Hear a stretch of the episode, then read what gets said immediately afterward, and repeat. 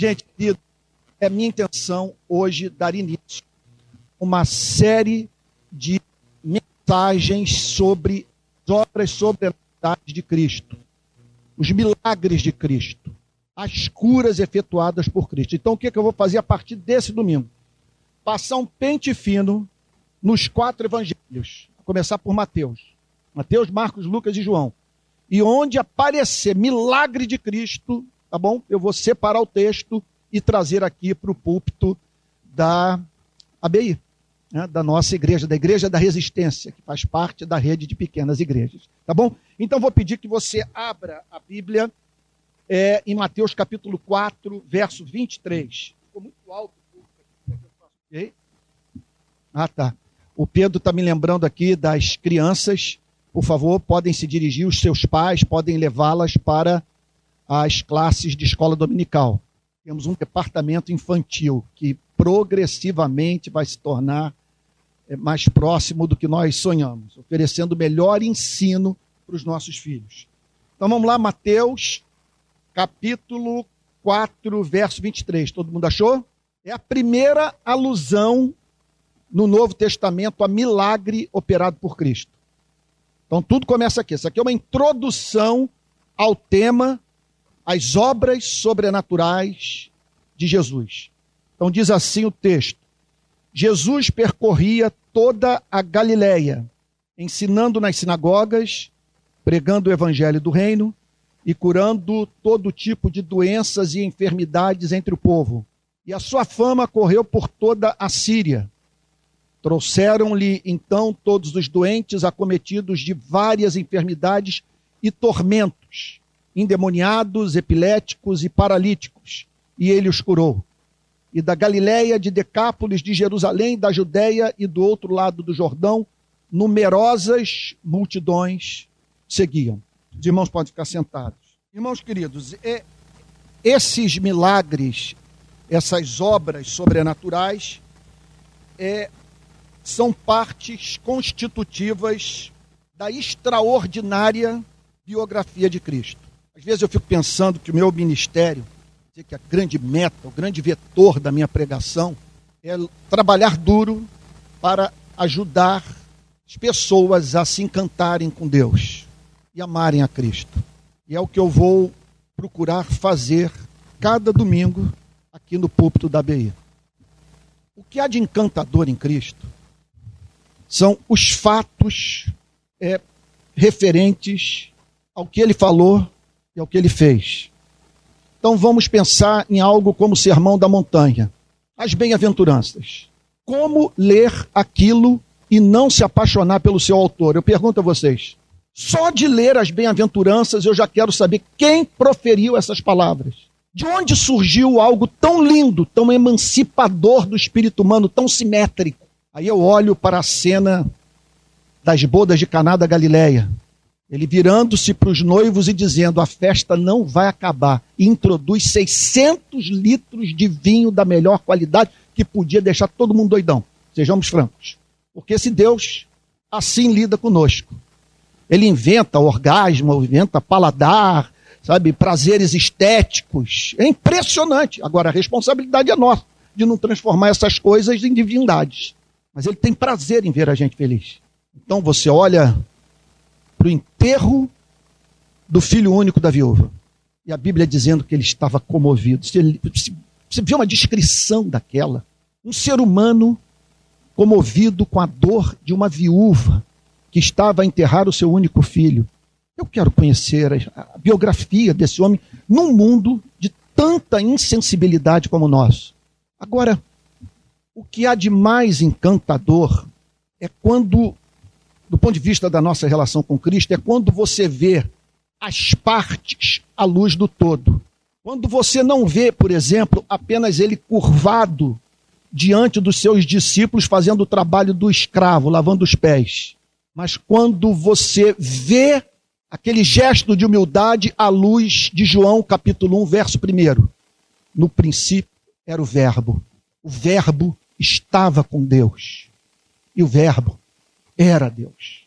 Então, o que encanta em Cristo, o que o torna estonteante, objeto de espanto, de perplexidade, de louvor, de poesia, é Cristo em ação, mas à luz do todo que o Novo Testamento fala sobre ele. E os milagres são indissociáveis da biografia de Cristo. Mais um elemento que nos faz sentir encanto por ele. Ele brincava com a natureza, fazia com ela o que bem entendesse. Na sua presença, todos os átomos tinham que bater continência. E essas obras de cura representavam verdadeira expressão da sua misericórdia, revelavam a agonia de Deus em face do sofrimento humano. Quando ele cura, ele está emitindo uma nota para o cosmos que Deus não tolera o sofrimento dos seres sensíveis que ele criou à sua imagem e semelhança. Esses milagres, sem a mínima dúvida, são sinais da sua messianidade, da sua filiação eterna. É o Pai botando seu selo sobre sua pregação. Ele fazia uma declaração teológica e o paralítico saía andando como sinal de que o Pai dizia amém para as verdades proferidas por Cristo. E esta passagem, portanto, conforme acabei de dizer, nos é, introduz ao tema das obras sobrenaturais de Cristo. E o que esse texto ensina? Quatro verdades. Vamos a elas? A primeira: seu ministério de cura era indissociável do seu ministério de pregação. Trata-se de uma verdade que setores do protestantismo, do movimento evangélico brasileiro, precisam aprender, em razão da ênfase desproporcional no ministério de cura de Cristo em detrimento do seu ministério de pregação, de ensino, de proclamação da verdade. Então, no Novo Testamento, as obras de cura são indissociáveis do ministério de pregação.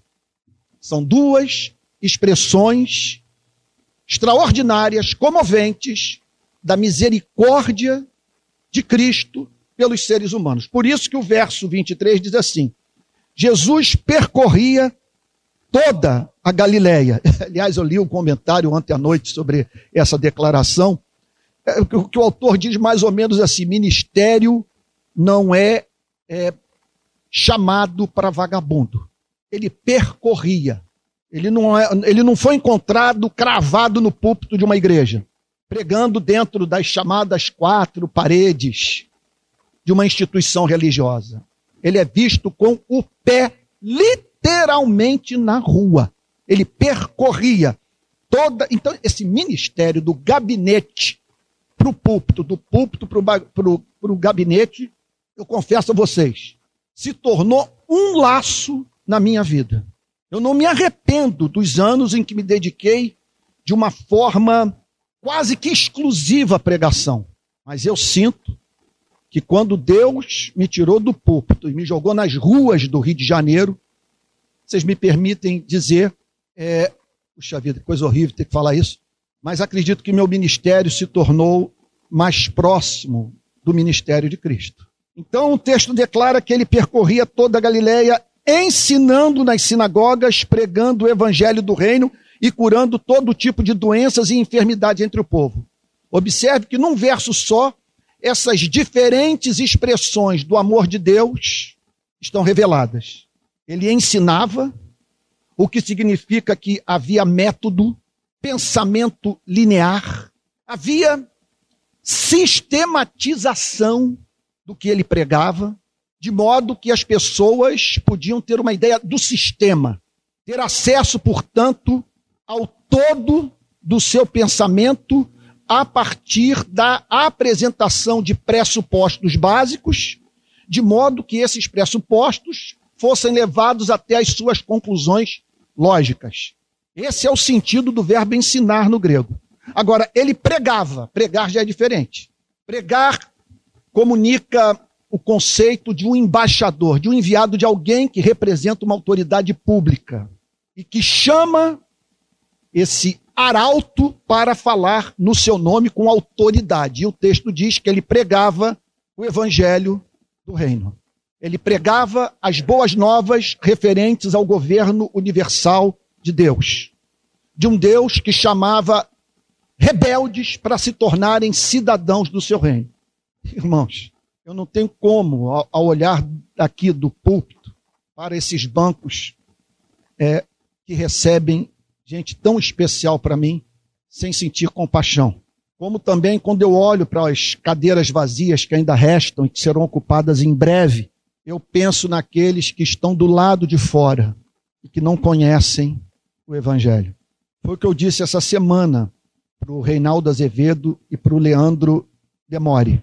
Um erro imperdoável do marxismo é dizer que quando vier a revolução do proletariado, quando a luta de classes chegar ao fim, todos, aliás, esse sonho é lindo, todos os seres humanos fazendo aquilo que gostam de fazer. Marx dizia o seguinte: o cruel é que as pessoas, em geral, se dedicam àquilo que não gostam e o fazem por causa de salário, para não morrerem de fome. A maior parte da humanidade não se dedica a um trabalho que lhe dá prazer. Nesse ponto, o marxismo é profético. Mas quando ele diz que quando chegar esse dia as pessoas prescindirão do cristianismo, eu chamo essa declaração de devaneio. Como se a revolução do proletariado, a sociedade sem classes, acabasse com a morte, com a possibilidade de você enterrar um filho, de você se despedir de pai e mãe, fosse suficiente para consolar o seu coração face ao fato de que daqui a pouco você vai se separar de tudo e de todos que ama. Por isso Jesus pregava o evangelho porque nem só de pão viverá o homem, mas de toda palavra que procede da boca de Deus, e erra a igreja que abre mão da pregação para se dedicar ao ativismo social, exclusivamente. No ministério de Cristo nós vemos harmonia entre o trabalho de trazer a justiça do reino dos céus para esse, mundo e a comunicação da verdade que liberta.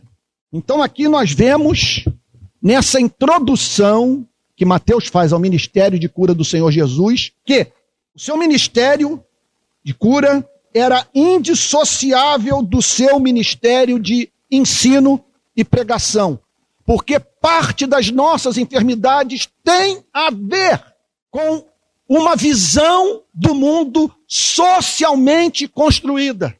Nos tornamos escravos da mentira. Então, parte do ministério de Cristo consistiu em desconstruir esse sistema de inverdades, dentro do qual nós não podemos viver, como diz o sociólogo Peter Berger, o homem constrói uma realidade para si mesmo dentro da qual ele não consegue viver.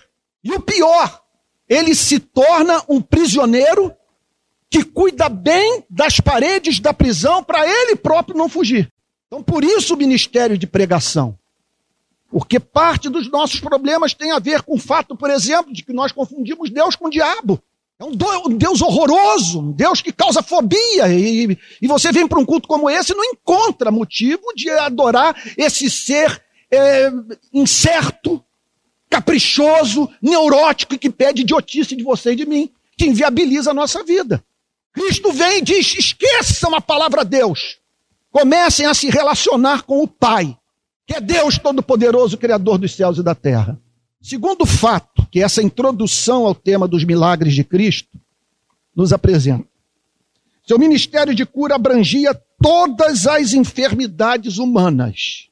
Não teve doença que resistiu ao seu amor. Olha o que, é que diz o verso 23. Jesus percorria toda a Galiléia, ensinando nas sinagogas, pregando o evangelho do reino e curando todo tipo de doenças e enfermidades entre o povo. Bom, o que isso quer nos ensinar? Em primeiro lugar, essa história de que ele curava toda espécie de doença e de enfermidade deveria ser incluído, no meu modo de ver, naquela seção das obras de teologia sistemática que falam sobre a soberania de Deus. Quando eu vejo teólogo dizendo em rede social que Deus se coloca ao lado do sofredor e com simpatia lhe diz: Eu estou sofrendo com você. Eu mesmo não pude impedir que tal acontecesse. Nós não estamos diante de um Deus compassivo, nós estamos diante de um incompetente, que, em razão do seu conhecimento, certamente é capaz de antever desgraças às quais estamos expostos, que desabam sobre as nossas a perda de entes queridos, e que, apesar de o saber de antemão, permite que aconteça sem que ele possa intervir ou tirarmos algum proveito dessa tragédia. Isso não é Deus. Isso é uma afronta à santidade, à majestade do Criador, que nessa passagem é apresentado como Deus que exerce controle soberano sobre o universo. E por isso todas as enfermidades fogem à sua presença. Então vamos corrigir o nosso conceito de onipotência. Onipotência não significa que Deus é capaz de fazer todas as coisas. Há coisas que ele não pode fazer porque são inerentemente impossíveis. Um círculo quadrado, por exemplo. Há outras que ele não pode fazer porque são contrárias ao seu caráter. Onipotência significa dizer que ele tem controle completo sobre o que criou. Vocês estão lembrados daquele, da, da, daquele dilema, daquele falso dilema apresentado pelo teólogo americano Arcis Sproul num dos seus livros. Ele conta que ele costumava, nas aulas de teologia, levantar a seguinte questão: Deus poderia construir uma rocha tão grande, tão grande, tão grande, tão grande, a ponto de nem mesmo ele poder movê-la? Aí, após muito debate em sala de aula, ele conta que ele intervia dizendo o seguinte: gente, essa questão está estribada num falso conceito de onipotência. Onipotência não significa dizer que Deus pode fazer todas as coisas. Ele não pode, por exemplo, destruir a si mesmo. Ele não pode construir essa rocha, porque senão ele, ele criaria algo capaz de escapar ao seu controle soberano. Nem ele pode fazer isso. Por isso que ele é bem-aventurança eterna em si mesmo. Ele faz tudo o que quer fazer. Nós não devemos sentir pena dele. Ele é feliz. Ele é tudo o que gostaria de ser, faz tudo o que ele quer fazer. No céu está o nosso Deus e tudo faz como lhe agrada. Portanto, essa história dele curar toda espécie de doença e enfermidade significa, em primeiro lugar, soberania. O controle soberano de Deus sobre a vida. Em segundo lugar, o sinal da renovação do cosmos. Ali nós estamos da Van Premier, e diante da Van Premier. Ali é o teaser do que aguarda esse planeta. É uma pequena amostra. Vejam o que aconteceu na Galileia, na Judéia, na Síria naqueles dias. O que ali ocorreu é a sinalização do que aguarda o universo. Nenhum mal permanecerá de pé. As enfermidades serão banidas da vida dos seres criados à sua imagem e semelhança. Como é que você sabe disso, Antônio? Não apenas pelo fato da Bíblia o ensinar diretamente, mas em razão do fato de Deus ser santo, como que um Deus santo, um Deus de misericórdia, um, um Deus doce, justo, ao qual o Senhor Jesus Cristo nos ensinou a chamar de Pai, pode tolerar ad eternum pessoas encurvadas por doença, lidando com dores excruciantes. É inimaginável, isso é derrogatório. Nem sei se eu deveria usar essa palavra, você vê nas obras de teologia e vem.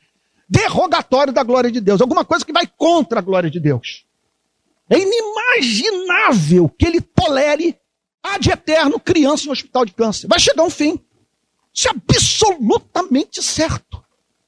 E o que nós estamos vendo aqui é um sinal da renovação do universo. Sai curando todo mundo e dizendo: é para onde caminha a humanidade. É o que aguarda a vida de vocês. Terceira e penúltima verdade que essa passagem nos ensina sobre as obras sobrenaturais de Cristo, sobre o ministério de cura do Senhor Jesus. Seu ministério de cura granjeou-lhe fama. É o que diz aí o versículo 24. E a sua fama correu por toda a Síria. Por que eu fiz questão de enfatizar esse ponto? Porque o fascínio que Jesus exerce sobre a humanidade resulta também desses milagres. Ele não é apenas o autor do Sermão da Montanha. Ele não é apenas o criador da oração do Pai Nosso. Você imagine que coisa revolucionária. Senhor, ensina-nos a orar. Aí ele vira para os seus discípulos e diz o seguinte: olha, parem de formalismo. Nada com essa baboseira de ficar com palavras difíceis, sacadas de obras de teologia. Primeira coisa que vocês têm que fazer é pensar: diante de quem vocês estão se apresentando? A quem vocês estão se dirigindo? Pois eu quero lhes dizer uma coisa. De antemão saibam que ele ama ser chamado de pai. Não se dirijam a ele de uma outra maneira, ele não gosta, ele gosta de ser chamado de pai. Ele ama que vocês se aproximem dele, tendo de antemão como um Deus doce, descomplicado, amoroso. Não estou dizendo que você não deva usar as demais declarações que estão presentes na própria Bíblia. O que você não pode é perder, referentes a Deus, o que você não pode é perder de vista o fato que ele é pai. Ele é pai. Então, o que nos fascina em Cristo é esse ensinamento está presente na vida de alguém que passou por esse planeta e que em todo o tempo deu mostras de que o planeta está sujeito à sua vontade. Gente, isso é muito libertador. Porque a vida é composta de duas partes. Há uma dimensão pessoal e uma dimensão impessoal nós encontramos no cosmos seres que fazem poesia, seres que sentem saudade, seres que são capazes de dar a vida por uma causa em razão da pressão exercida pela sua consciência sobre o seu ego. E nós encontramos na vida pedras, o vento, as ondas. Encontramos aquilo que, se você pegar, jogar no chão e estilhaçar, não vai perguntar para você por que fizestes isso comigo? Qual é a grande informação? Nessas horas eu sinto uma falta de tal, porque é mistério, aleluia, glória a Deus. A grande informação que o Evangelho tem a passar é a seguinte: a dimensão impessoal da vida está sujeita à dimensão pessoal do universo. As ondas e o vento tiveram que se sujeitar à palavra de Jesus. E nenhuma doença resistiu a esse amor amalgamado ao seu poder. Então, observem que aquilo que a modernidade tentou fazer com o cristianismo, com a anuência dos pastores, está me vindo uma expressão aqui na cabeça que a Adriane falou, você não pode usar essa expressão novamente. Estava até na presença da Priscila, que eu usei uma expressão dura. Ah, não vou usar não, está vindo a tentação. Fala, fala, mas não vou falar. Porque veio toda essa pressão de que caracteriza a modernidade só posso crer naquilo que tem comprovação científica. Os pastores olharam uns para os outros, especialmente na Europa, especialmente na Europa, e disseram o seguinte: olha, se nós não adaptarmos a nossa mensagem à cultura, nós deixaremos de ser ouvidos. A cultura é cientificista, é racionalista. E a Bíblia está repleta de violências a essa visão do mundo, ou essa visão de mundo. Como podemos esperar que um templo em Londres receberá pessoas enquanto o pastor do púlpito continua a insistir que Jesus Cristo andou literalmente sobre as águas. Então o que, que eles fizeram? Vamos tirar todo o mito da biografia de Cristo. Todo esse elemento sobrenatural que o torna impossível de ser digerido pela modernidade. Mataram o cristianismo. As igrejas viraram pubs, em tantas outras, mero local de recital, de, de então, jazz, música clássica, mas não há pregação. Eu ficar com vergonha de falar sobre milagre, meu Deus, eu, eu, eu, tô, eu, tô, eu piso sobre fantástico, o espantoso. Olhe para o sistema solar. Como explicar esse balé em torno do Sol? Tudo uma questão de pressuposição. Se eu parto da pressuposição, da pressuposição que há um criador infinito pessoal, o meu sistema me permite crer na possibilidade de milagres ocorrerem. Agora, se tudo é devido a, a uma energia impessoal, se estamos entregues ao acaso, aí sim, não vamos falar sobre uma intervenção sobrenatural nas leis da natureza, capazes, portanto, de levar a cabo os propósitos do Criador. Mas na nossa visão de mundo, nós temos que estar abertos para tudo. Porque simplesmente o cristianismo declara que a porta que o Criador fecha, ninguém abre, a porta que o Criador abre, ninguém fecha. E que não há nada demasiadamente maravilhoso para Deus. Então, o ministério de cura do Senhor Jesus fez com que ele se tornasse conhecido. Então, o fascínio que ele exerce sobre a humanidade resulta também desses milagres tão repulsivos para a modernidade. E repito, que não podem ser dissociados da sua biografia. Ele não é apenas o Cristo que alimentou os famintos. Ele é o Cristo que multiplicou pães. E se nós queremos uma visão simétrica, neotestamentária, evangélica de Cristo, nós temos que ficar com o crítico dessa, com Cristo dessa ética de tirar o fôlego e com o Cristo que expulsou os demônios do endemoniado de Gadara e que permitiu que ele fosse encontrado no minuto seguinte, bem vestido e no pleno uso das suas faculdades mentais, em paz consigo mesmo. Por fim, último ponto. O ministério de cura de Cristo cobria todas as áreas da vida humana. O verso 24 declara que, olha só, sua fama correu por toda a Síria, passou do território de Israel, foi para o norte da Galiléia. Trouxeram-lhe então, em razão dessa fama, dos feitos de Cristo, das obras realizadas por Cristo na vida das pessoas, a notícia se espalhou. E você não precisa de dinheiro para fazer com que a notícia se espalhe. Basta o testemunho de alguém que pôde dizer para um amigo: Eu era cego e agora vejo, para que essa coisa se espalhe como fogo em capim seco. E foi o que aconteceu naqueles dias, sem internet, sem televisão, sem rádio, sem imprensa, sem nada. Só o chamado boca a boca, de alguém que teve uma experiência com esse amor arrebatador, que passou a viver melhor a partir do encontro com Cristo, que saiu pelo mundo revelando o amor de Deus na vida de Cristo. Então o texto diz assim: trouxeram-lhe então todos os doentes, todos os doentes. Coisa impressionante. Deixa eu aqui abrir um parênteses. A pergunta mais difícil que o Reinaldo Azevedo fez a semana para mim foi a referente ao sofrimento. Como conciliar a existência de Deus com o sofrimento humano? E me ocorreu, depois da entrevista, que eu poderia ter falado algo profundamente presente nas Sagradas Escrituras. Que nós não temos acesso a todas as informações. Que nós não chegamos ao fim da história. Nesse momento, nós estamos com José no fundo do poço, dizendo para ele o seguinte: Olha, não sei o que está rolando. Aquele seu sonho, Deus não pôde bancar. Olha o que, o que essa história sua com Deus resultou. Você está aqui no fundo desse poço. E essa pessoa que ali no fundo do poço passasse as mãos sobre os ombros de José e dissesse: Eu entendo o que você está sentindo.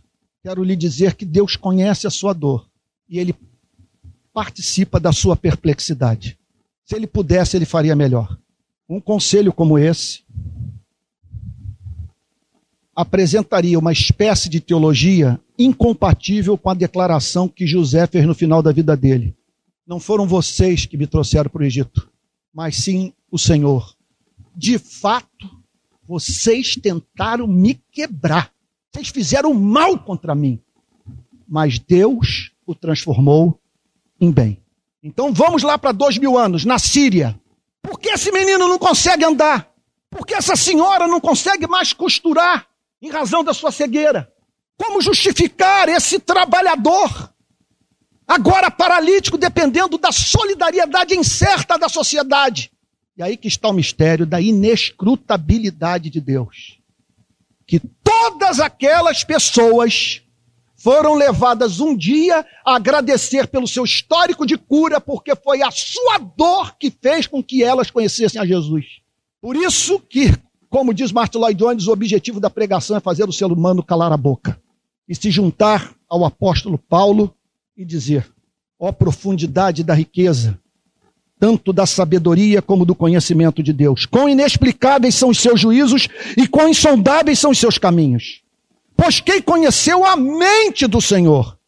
Ou quem foi o seu conselheiro? Ou quem primeiro deu alguma coisa a Deus para que isso lhe seja restituído? Sabe qual é a melhor forma de fazer filosofia, lidar com o problema do mal? Com essas questões, então, existenciais, porque dele, por meio dele, para ele são todas as coisas, a ele seja glória para sempre, amém. No lugar dele eu não faria melhor. Portanto, o texto fala de doentes acometidos de várias enfermidades e tormentos. A palavra tormento no grego tem um sentido de tortura, de uma pessoa que é submetida ao sofrimento imposto por alguém que visa arrancar dos seus lábios uma confissão. Então, o texto está falando que Jesus curou pessoas cuja enfermidade se lhes afigurava como uma tortura. Endemoniados, essa é uma informação importante.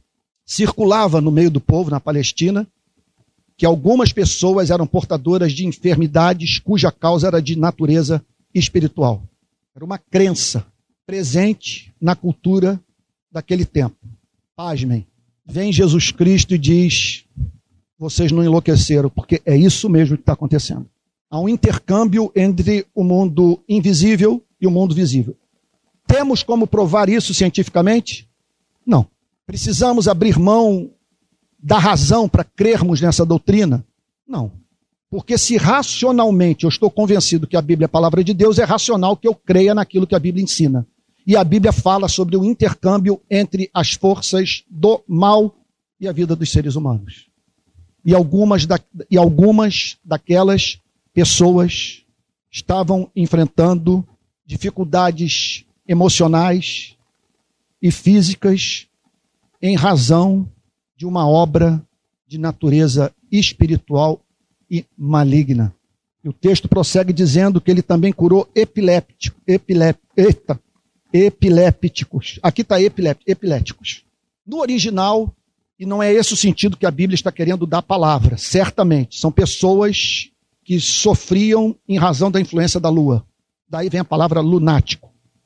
Há um comentarista, eu não estou convencido com a interpretação engenhosa que ele fez da palavra epilético, que diz o seguinte: que possivelmente os espíritos malignos usavam é, a lua e essas mudanças para jogar os seres humanos contra Deus, dizendo que Deus criou um mundo no qual os astros interferem no estado emocional dos seres humanos, levando-os até a mesma loucura, de modo que os seres humanos passassem a acreditar que Deus não é tão benevolente assim. Eu não estou certo disso. Tudo que nós sabemos é que pessoas caíam no chão e rolavam, com problemas, portanto, apresentando problemas psicológicos, de natureza fisiológica ou não, é, que as incapacitava, que as remetia para o chão. Eu abro um parênteses aqui para dizer o seguinte: me chamou muito a atenção, anos atrás, quando eu vi uma gravura sobre o trabalho de Freud na companhia de um médico francês, um psiquiatra chamado Charcot. Então, esse quadro, ele procurava descrever aquelas sessões nas quais Freud e o Dr. Charcot lidavam com mulheres em crise de histeria crise de histeria. E os dois usavam naquele período a hipnose. É impressionante a sacada de Freud. Ele pegou um caso de uma mulher que não conseguia andar, literalmente andar, mas do ponto de vista fisiológico, perfeita. Qualquer clínico diria: não há remédio para prescrever, não, não, ela está, sua saúde física, perfeita. Mas o que chamou a atenção de Freud, que sob hipnose a mulher andava. Aí ele levantou a questão das questões que distúrbio intrapsíquico impede essa mulher de, no estado de vigília, andar. Aí, o soco na boca do estômago da modernidade. O comportamento dos seres humanos não é tão racional assim. Há fatores inconscientes que podem fazer até mesmo com que uma pessoa com saúde perfeita não consiga andar. Desenvolve dores no corpo, até mesmo perde a visão.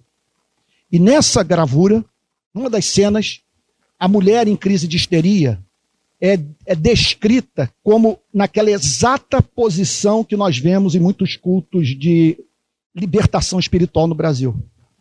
Com as mãos para trás, mas, gente, é uma reprodução dessas reuniões de libertação. O que me leva, portanto, a levantar uma questão: que estão expulsando o demônio de pessoas que estão precisando de terapia. Então, uma passagem como essa não é um chamado para o anti cientificismo, ou não, é, não é uma passagem. Não, cientificismo nós devemos ser sempre contra. que é, quer dizer, uma visão de mundo cientificista. Você só pode crer naquilo que pode ser provado pela ciência. O problema é que você não consegue provar cientificamente essa pressuposição. Agora, não somos chamados para deixar de pensar com, com categorias que são próprias da ciência. E aqui está o texto fazendo essa diferenciação. Havia pessoas, portanto, endemoniadas, epiléticas e também paralíticas. E todas foram curadas por Cristo. Irmãos, permitam-me fazer aqui algumas aplicações para nós encerrarmos e orarmos essa introdução ao ministério de cura do Senhor Jesus. Primeira aplicação é a seguinte: buscar em Cristo a cura, sem buscar a verdade que ele proclamou, é um erro um desperdício fatal. Então, essa é uma pergunta que precisamos responder. Nós temos buscado o Cristo integral, temos buscado em Cristo tudo aquilo que ele pode oferecer a você e a mim. Por que não almejarmos curas substanciais? O conceito de cura substancial é de Franz Schaeffer, que tem um sentido de uma cura real que não é perfeita. Você tem buscado curas substanciais para todas as áreas de sua vida pressupondo ou por pé ou por pressupor que Cristo chamou para você viver uma vida abundante. Com isso não quero eliminar o seguinte fato, que muitas vezes ele permite um espinho. Ele não muda as circunstâncias, mas muda nós, fazendo com que o poder se aperfeiçoe na fraqueza. Olha o púlpito de Spurgeon, Charles Spurgeon, famoso pregador batista do século XIX poucos pregadores foram tão capazes de tocar na alma humana quanto Charles Spurgeon, que sofria de uma depressão crônica.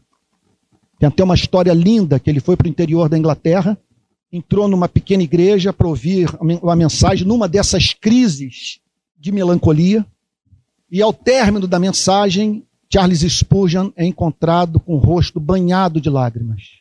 O pregador, então, ali, aflito, sai do púlpito, vai na direção do, da, da, da, ilustre visita, que ele era famosíssimo é, na Inglaterra, do seu tempo, e ao ver Charles Spurgeon tomado de lágrimas, profundamente comovido, ele disse: Senhor Spurgeon, essa mensagem que eu acabei de pregar é sua. Ele havia copiado um sermão de Charles Spurgeon e reproduzido na íntegra ao que Spurgeon respondeu ao pregador. Eu sei, só que Deus tornou essa pregação nova para mim. Fica uma grande lição. A leitura regular da Bíblia, o ato de humildemente ouvir a pregação expositiva da palavra de Deus, reordena a nossa vida mental, traz esperança para o nosso espírito, enxuga as nossas lágrimas. Uma outra aplicação prática, eu estou às vezes enrolando a língua aqui, vocês não têm ideia da dificuldade que eu estou encontrando para pregar. Eu estou de aparelho. Então, às vezes, eu me enrolo aqui. A língua bate no aparelho, mas eu não tenho que tirar, que eu tenho um defeito aqui na minha arcada dentária corrigido logo. Às vezes, esses dias, uma pessoa fez uma caricatura minha e me botou como se eu não tivesse dente no meio. E eu tenho dente no meio. O problema é que os meus dentes são tortos. E dependendo da luz, da forma como a luz bate no meu rosto, dá a impressão que eu não tenho dente no meio, que eu tenho uma falha. Aí um dentista está me ajudando, um dentista excelente, grande amigo, professor da Universidade Federal Fluminense, está me ajudando, o professor Valdemir está me ajudando a mexer na minha casa. Mas, bom, vocês não vieram aqui para ouvir sobre, isso, né? Aliás, fica essa lição do C.S. Lewis, né? Que ir a Jesus é como ir ao dentista. Tem algum dentista aqui? Nem? Tem dentista aqui não? Tá lá, tá lá fora. É, C.S. Lewis diz o seguinte: ir a Jesus é como ir ao dentista. Invariavelmente você vai por causa de um dente. Está doendo. Mas impressionante. O dentista sempre vê todos os dentes. Nunca vê um dente só. É impressionante como eles trabalham assim. Né? Você vai lá com esse dente, mas ele vê tudo. Então, assim é ir a Cristo. Né? Então, você vai lá com, seu, com a, com a epilepsia, você vai lá com a sua paralisia, você vai com o seu problema espiritual, e ele trata da sua vida, sabe, integral, na totalidade do seu ser. Então, é, você compreende pela fé que não há limite para a manifestação do poder de Cristo. Não há manifestação. Sabe, é, é, tudo é uma questão de saber se ele vai fazer ou não. O ponto é que, à luz dessa passagem, não há doença que possa resistir ao amor de Cristo. Pois pelo seu poder ele pode realizar tudo aquilo que no seu amor tensiona operar. Terceira questão, terceira aplicação. Você o tem como singular, você crê no Cristo cuja vida não cabe na chamada cultura moderna. Você fica com Cristo das Sagradas Escrituras, por mais escândalo que ele cause à modernidade. O seu Cristo é o Cristo que nasceu de uma virgem. Seu Cristo é o Cristo que multiplicou pães, andou por sobre as águas, que tocou na ferida do leproso e o curou.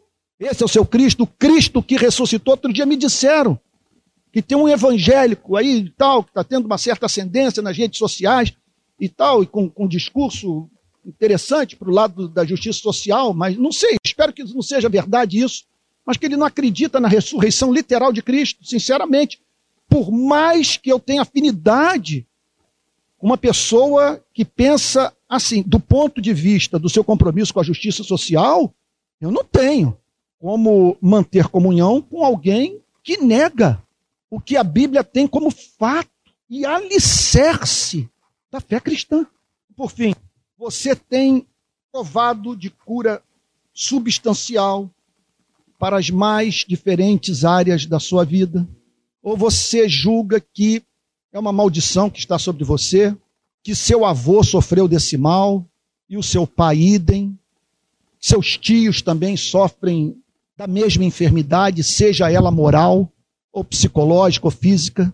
Você fez um pacto com a doença? O que o impede de crer na possibilidade de, no seu caso, ser diferente? Ou ainda, que caso ele não diga para você, tua fé te curou, pelo menos você esteja habilitado a ouvir: a minha graça te basta. O poder se aperfeiçoa na fraqueza. E o meu nome será glorificado em sua vida por meio dessa luta que você tem travado há anos com essa debilidade e que cumpre um papel na sua vida. Pois muito daquilo que você é deve-se a esse meu governo providencial que permitiu que você passasse por dores tão excruciantes para que, como vaso nas mãos do oleiro, você se tornasse alguém cuja vida me comove. A Bíblia fala de seres humanos que não foram dignos desse mundo.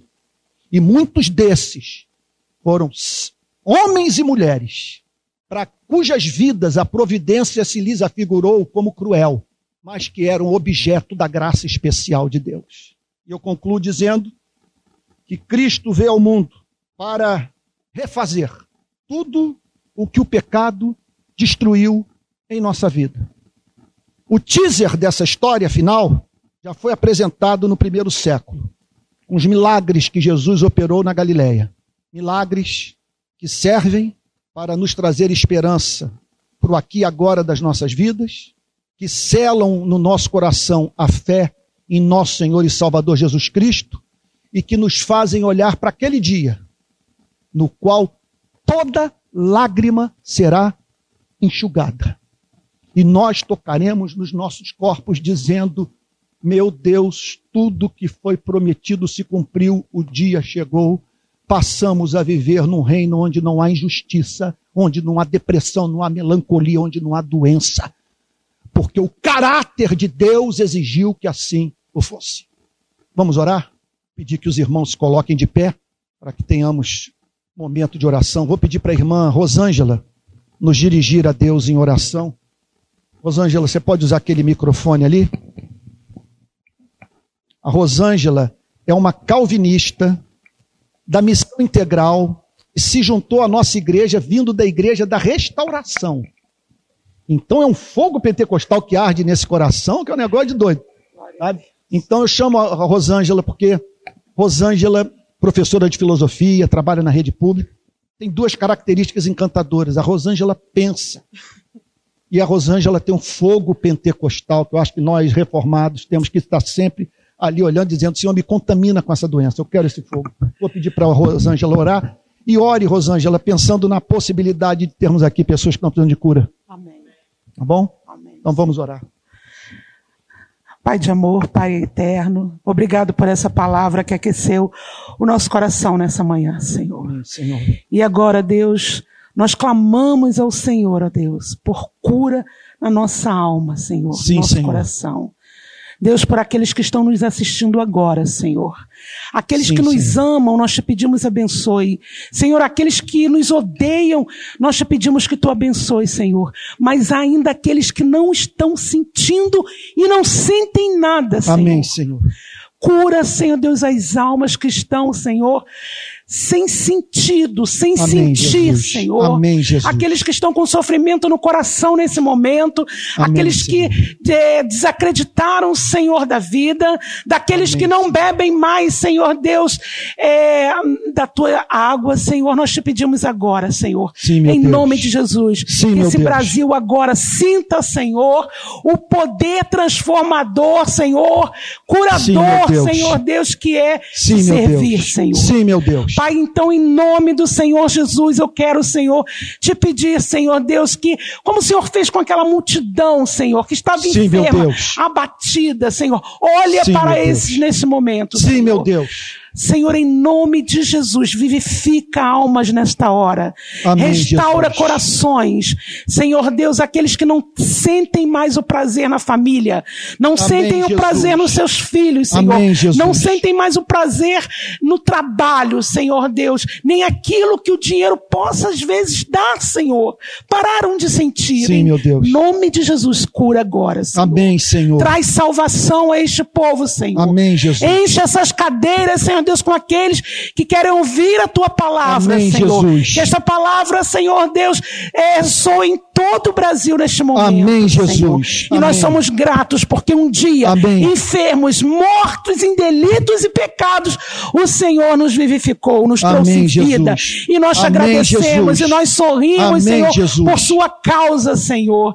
Pai, muito obrigado por este momento. Muito obrigado por nos relembrar aquilo, Senhor, que havíamos esquecido, Senhor. Amém. Em nome de Jesus. Obrigado por esse projeto, por esta igreja. Amém, obrigado Jesus. pela vida do Antônio, sua família, Senhor. Amém, Jesus. Em nome do Senhor Jesus.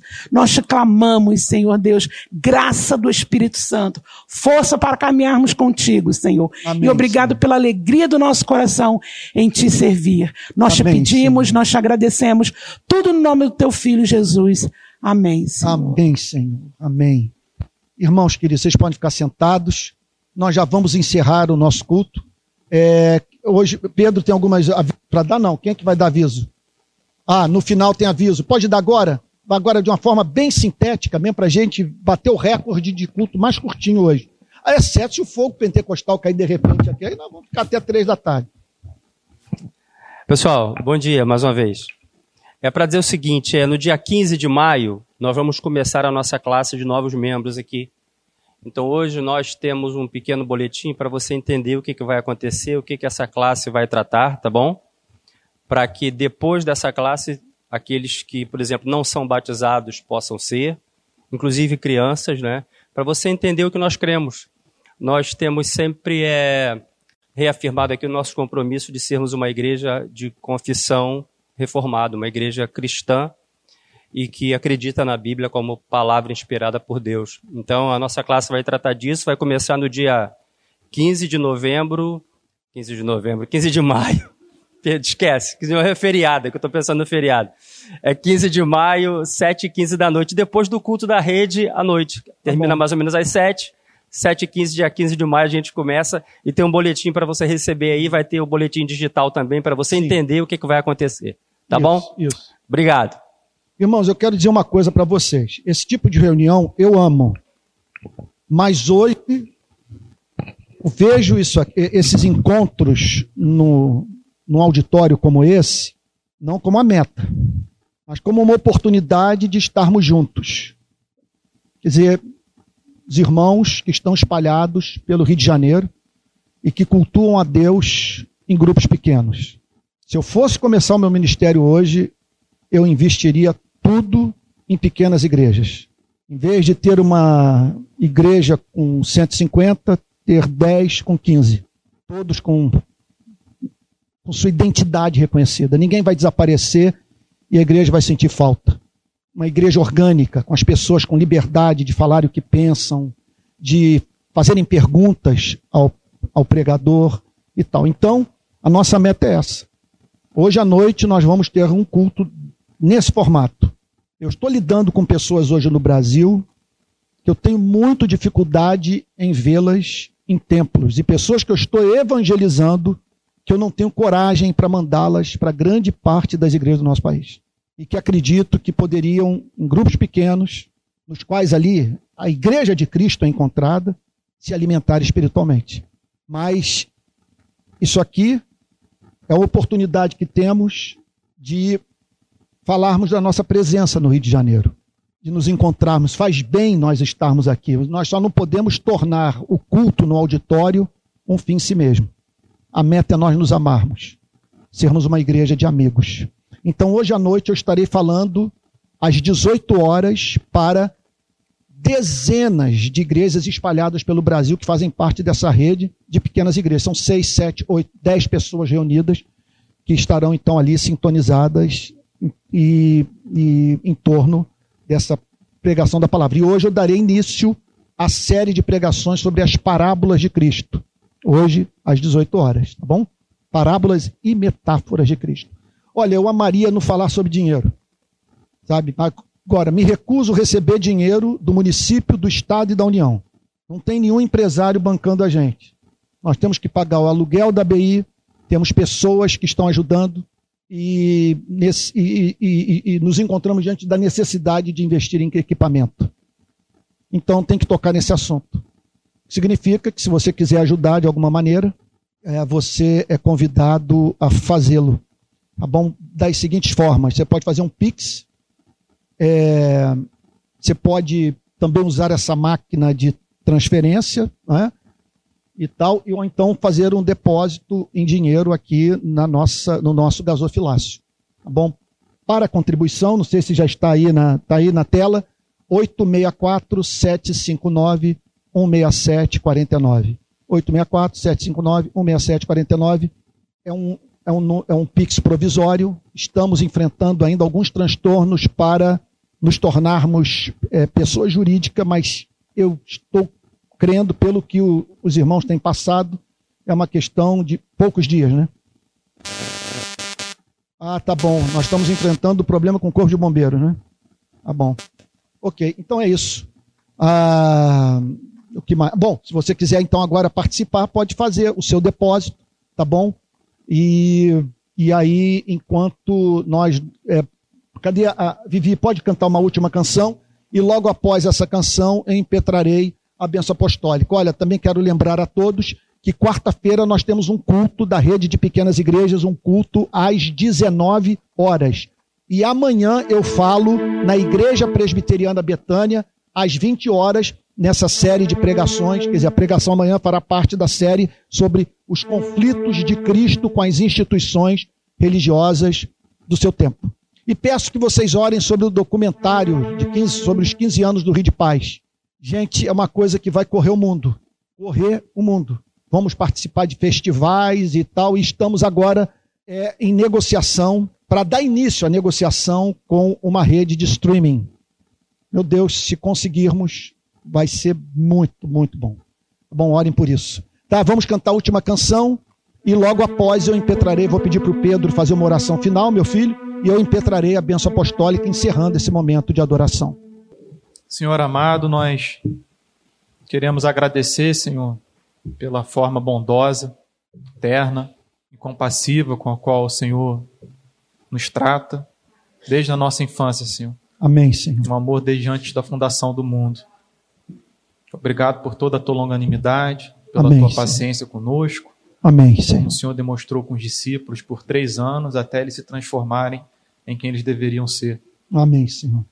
Obrigado porque o Senhor nos trata como Pai, carregando pela mão seu filho pequeno até a maturidade, Senhor. Amém, Senhor. Nós Amém. te agradecemos pela palavra hoje pregada. Amém, Senhor. Te agradecemos porque é uma palavra Amém, carregada Senhor. de majestade, Senhor, e de humildade. Amém, Jesus. Como disse Jonathan Edwards, é uma majestosa humildade, uma humilde majestade, Senhor. Amém, Esse é o seu Senhor. caráter. Obrigado, Senhor.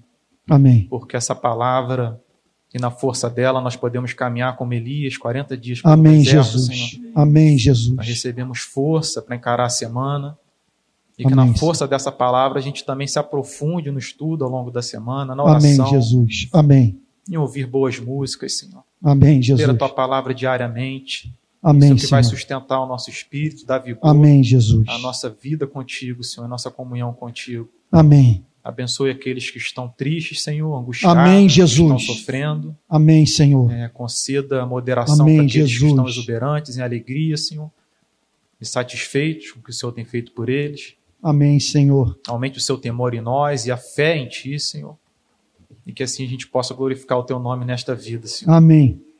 Em nome de Jesus, pedimos perdão pelos nossos muitos pecados, sabendo que o perdão é um perdão eterno, Senhor é perdão para o presente, para o passado e para o futuro, Senhor. Amém, Senhor. Obrigado pelo teu perdão, pela tua morte, pela tua ressurreição, pela obra que tu Amém, fez Jesus. por nós e por todos os irmãos espalhados pela face da terra, Senhor, todas Amém, as gerações. Jesus.